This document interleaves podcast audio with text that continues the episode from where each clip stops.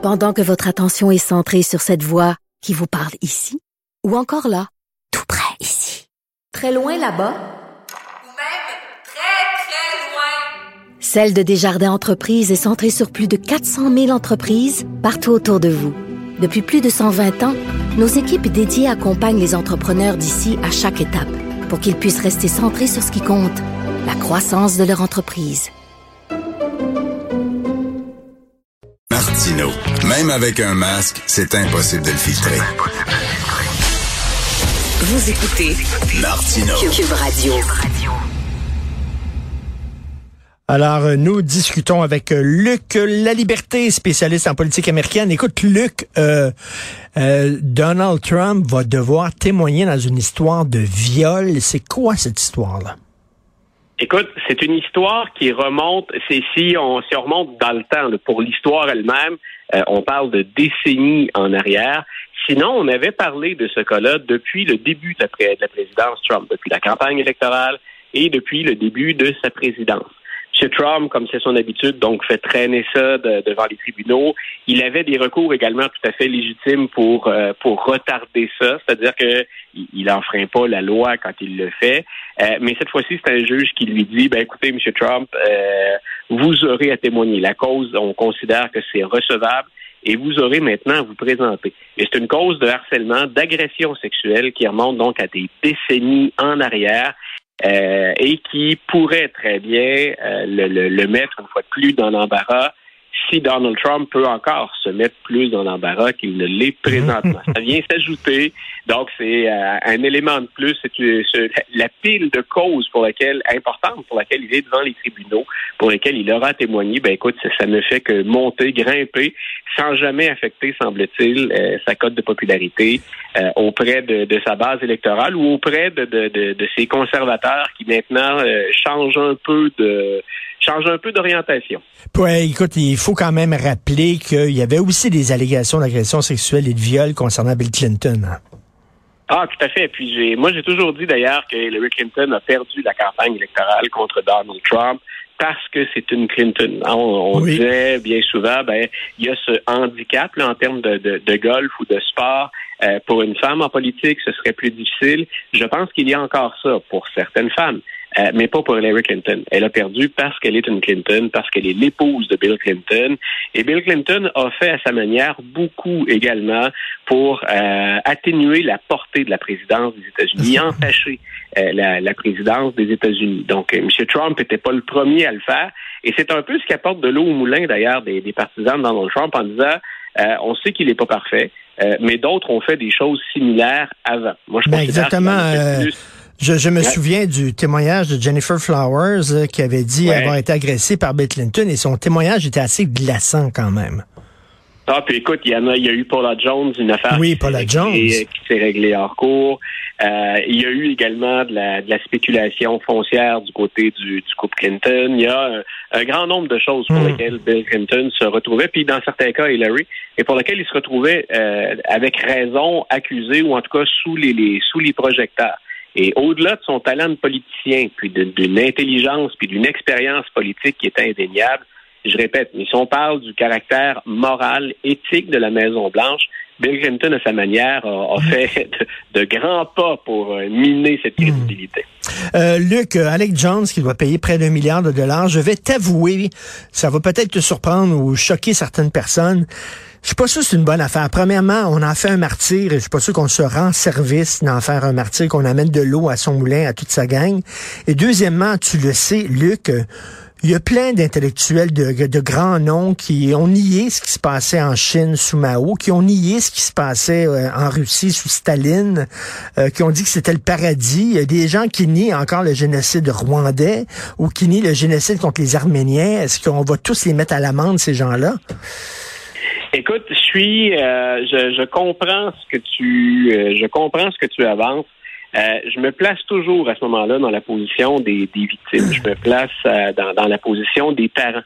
Et j'essaie d'imaginer survivre à l'assassinat d'un de mes enfants par un, un tueur fou. Euh, puis j'essaie ensuite d'imaginer non seulement vivre ce deuil-là, mais que pendant des années, je reçoive des menaces de crinqués qui, nourris, alimentés par Alex Jones, euh, me font des menaces de mort parce que supposément, je ferais le jeu du, du gouvernement. Euh, on est dans une période actuellement, puis tu le sais aussi bien que moi, hein, où sévissent ce qu'on appelle les fameuses fake news, les fausses nouvelles. Euh, un des principaux moulins à produire de la fausse nouvelle puis à nourrir les complotistes, c'est Alex Jones, c'est Infowars ou encore des, des, des, proches parents d'Infowars parce que ça, il y a des ramifications énormes à cette organisation-là. Donc, euh, je pense qu'on n'avait pas le choix de sanctionner puis de sanctionner sévèrement. Et pour montrer à quel point le personnage est odieux, euh, que ses propos sont imbuvables, au moment où il est, on est en train d'annoncer cette sentence-là. Au total, cette année, Alex Jones, Richard, il est condamné à plus d'un million de dollars à, verser à des victimes. Il y a eu deux jugements séparés. Euh, le gars dit, mais pour qui se prennent ces gens-là? Il parle des familles. Pense-t-il vraiment mettre la main sur l'argent? Pense-t-il encaisser vraiment des sous de ça? Donc, euh, ça devient exemplaire à ce moment-là. Lui, il a fort à parier, va déclarer faillite et on ne versera pas de sous, on ne verra pas la couleur de cet argent-là, jamais. Mais quelque part, c'est le, le, le cas type d'un des mots qui ronge la société américaine. Il y en a d'autres. Mais je pense que ça, c'est un des problèmes les plus importants, les plus flagrants.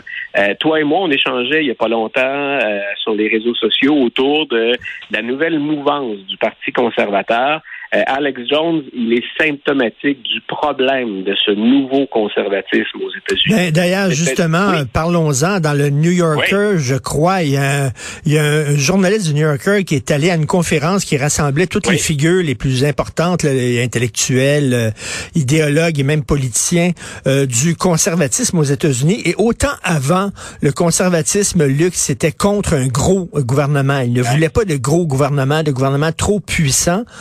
Aujourd'hui, au contraire, ils rêvent d'avoir un gouvernement puissant et même leur pays euh, qui voudrait servir de modèle, qu'ils qui, qui envient et qu'ils jalousent, c'est la Hongrie de Orban. Oui, écoute, euh, l'auteur réfère, utilise un terme, puis il y a, beaucoup d'étiquettes qu'on lance rapidement, mais au plan, au strict plan académique, je pense que cette fois-là, l'auteur a raison. Il parle d'un conservatisme qui vise ce qu'on appelle le semi-fascisme. Donc, euh, on lance des étiquettes rapidement. Là. Mm. Euh, on n'a pas de Mussolini ou d'Hitler euh, qui, qui, nous guette en, en 2022-2023. Mais ce qu'on dit, c'est que sous des apparences démocratiques, on a une dérive vers des gouvernements des gouvernements autoritaires, vers des, des gouvernements qui contrôlent tout et qui surtout pourraient mettre la main sur le législatif et sur le judiciaire. Donc, on aurait de démocratie que les apparences, mais ils sont fiers de dire euh, on aimerait avoir, mettre en place ce type de gouvernement-là. Donc, euh, moi, on, parle d'Alex Jones. J'ai pensé aussi, quand on échangeait tous les deux, à Steve Bannon, l'ancien conseiller qui a été reconnu coupable aussi à deux ou trois reprises de, de, fraude. Euh, M. Bannon travaillait depuis des années déjà à établir des liens entre cette mouvance qui revendique le terme conservateur maintenant, entre cette mouvance-là et ce qui se passe ailleurs dans le monde occidental, parce que le cas américain n'est pas un cas isolé. Je suis content parce qu'au Canada et au Québec, il semble pas qu'il y ait de prise majeure encore à ça. On a vu des têtes euh, ressortir, on a parfois des informations qui filtrent, ça a traversé la frontière, mais ça semble pas avoir de prise importante encore ici. Euh, c'est le cas aux États-Unis, c'est le cas en mmh. Europe, particulièrement en Hongrie. Et moi, c'est une des choses également dont on a déjà discuté que je, ne me gênerai pas pour répéter. On l'avait fait à l'époque des francs-tireurs tous les deux quand on avait invité pour la, dernière saison. Euh, une des choses que je crains, moi, c'est qu'en se concentrant strictement sur Donald Trump, on oublie de regarder en dessous ou autour de Donald Trump. Il y a cette fameuse base partisane, mais il y a des gens pour qui, je pense à Steve Bannon, euh, Donald Trump, c'est comme un cadeau tombé du ciel. Euh, Donald Trump n'est pas un, idéologue, c'est un opportuniste. Donc, ce n'est pas quelqu'un qui va être là, lui, pour mettre en place une structure, pour développer une idéologie. Mais ceux qui se sont servis de ce cheval-là qu'était Donald Trump sont, à mon avis, encore plus dangereux que Donald Trump. Et tout à fait. Et, comme je disais, le, conservatisme avant, c'était contre un gros gouvernement. Euh, c'était le respect des institutions démocratiques. Hein, c'était la loi et l'ordre. Et là, euh, ce qu'ils disent, c'est que la menace woke elle est tellement grosse, elle est tellement euh, urgente, elle pose un tel risque à notre pays qu'on se doit d'utiliser la manière forte, c'est-à-dire qu'il faut se donner un État autoritaire comme en Hongrie sous Orban pour pouvoir lutter contre cette menace. C'est ça qu'ils disent. Et c'est là où ça devient où ça devient délirant. Euh, jamais je ne vais nier que ce qu'on appelle le wokisme ou les woke, ça existe. C'est d'ailleurs une réalité qui divise le Parti démocrate au moment où on se parle. Donc, il y a bien et bien une emprise réelle. Euh, mais est-ce que cette emprise-là des woke est en train de saper les bases ou les fondements du système américain? Non. Ce nouveau conservatisme-là, oui. Hmm. Donc, euh, hmm. on exagère ou on se sert. D'ailleurs, on, a très bien remarqué du côté des conservateurs que quand on agite l'épouvantail woke, et il y a des réalités derrière ça, mais on amplifie le phénomène, les électeurs réagissent. Et souvent, on, constate aux élections qu'on y va pour des slogans un peu plus simplistes, on ne fait pas de la nuance, on ne fait pas l'explication, et tout devient woke. Tout ce qui n'est pas nous, les conservateurs, devient woke. Exactement, mais, mais on a l'impression que aux États-Unis, même ici, euh, d'un côté, euh, tu as les woke de l'extrême gauche, de l'autre, un, un, conservatisme autoritaire de l'extrême droite, et que ces deux mouvements-là se nourrissent l'un l'autre. Voilà, et, et de ça, on a, on a déjà parlé également. Euh, moi, c'est une chose qui m'effraie. Quand on a une qui ait des, des extrêmes, l'histoire américaine est marquée d'extrêmes. J'enseigne l'histoire américaine comme ça, en disant les Américains comme peuple sont une chose et son contraire aux extrêmes. Mais il y a des périodes où ces extrêmes-là prennent une part de plus en plus grande, où on se demande finalement ce qui reste au centre, ou si ce qui est au centre va finir par se réveiller et revendiquer de plein droit sa place on approche, je pense, de ce moment-là où ce sont les extrêmes qui dirigent et où c'est très difficile. Ça prend un sacré courage puis une sacrée résilience quand on est un peu plus au centre, démocrate ou républicain, de se lever pour crier euh, haut et fort, euh, attendez un peu, calmons le jeu, puis remettons les choses à leur place on se trouve être dans une position où il y a une guerre idéologique. Puis dans une guerre, la position la plus inconfortable, c'est entre les deux belligérants. Donc, euh, il y a des gens actuellement chez, les démocrates et chez les républicains qui se retrouvent dans cette zone-là. Et ça laisse beaucoup de place aux extrêmes. Et c'est pour ça, moi, je pensais jamais dire ça une fois dans ma vie, parce que moi, j'étais un peu comme la Bible, Dieu vomit les tièdes. Hein? On lit ça dans la Bible. Je n'aimais pas euh, me dire centriste, mais je suis en train de penser que la position la plus courageuse qu'on peut tenir actuellement politiquement, c'est de se dire centriste, extrême centre. Ben écoute, ceux, ceux, qui ceux qui sont plus près du centre, puis d'ailleurs le centre, il est large le centre. Là. On, peut euh, euh, quand, tu parles d'extrême centre, ça correspond à certains individus. Mais regarde, quelqu'un comme quelqu'un comme Liz Cheney, par exemple, ou Adam Kinsinger, qui siège sur le, comité chargé de faire la lumière sur le 6 janvier. Euh, on n'aurait jamais considéré ces gens-là au centre il y a cinq ans ou il y a dix ans. Ils étaient campés à droite et Mme Cheney se revendique titre de conservatrice de plein droit. Sauf qu'on est rendu tellement loin qu'elle a l'air drabe à comparer aux, extrêmes. Mais c'est quelqu'un qui représentait vraiment la droite telle que tu l'évoquais tout à mm. l'heure. Mais tous les deux, Kissinger et Cheney, parce qu'on a osé dire on est rendu dans les extrêmes où ça ne tient plus, où le système américain euh, branle dans le manche, euh, ils ont sacrifié leur carrière politique. On verra pour Mme Cheney si elle revient plus tard, si elle revient pour la présidence 2024 mais elle a sacrifié sa, carrière politique. Quand on regarde du côté des démocrates, la réflexion est également très intéressante. C'est une des choses qui explique que Joe Biden soit encore, malgré tout ce qu'on a dit, écrit, puis malgré des limites de plus en plus évidentes, là, je pense qu'il faudrait être naïf pour le nier, M. Biden est encore celui qui a les chances de rallier les troupes en 2024. Euh, ça veut dire qu'il inspire une forme de confiance chez un certain électorat assez pour que quelqu'un d'autre euh, ne puisse pas intervenir. Et pourquoi M. Biden est encore là? C'est le seul qui parvient à composer un peu avec la faction plus progressiste ou radicale du Parti démocrate. Il y en a beaucoup d'autres plus centristes qui peinent à se démarquer. Et c'est le même phénomène qu'on trouve chez les républicains.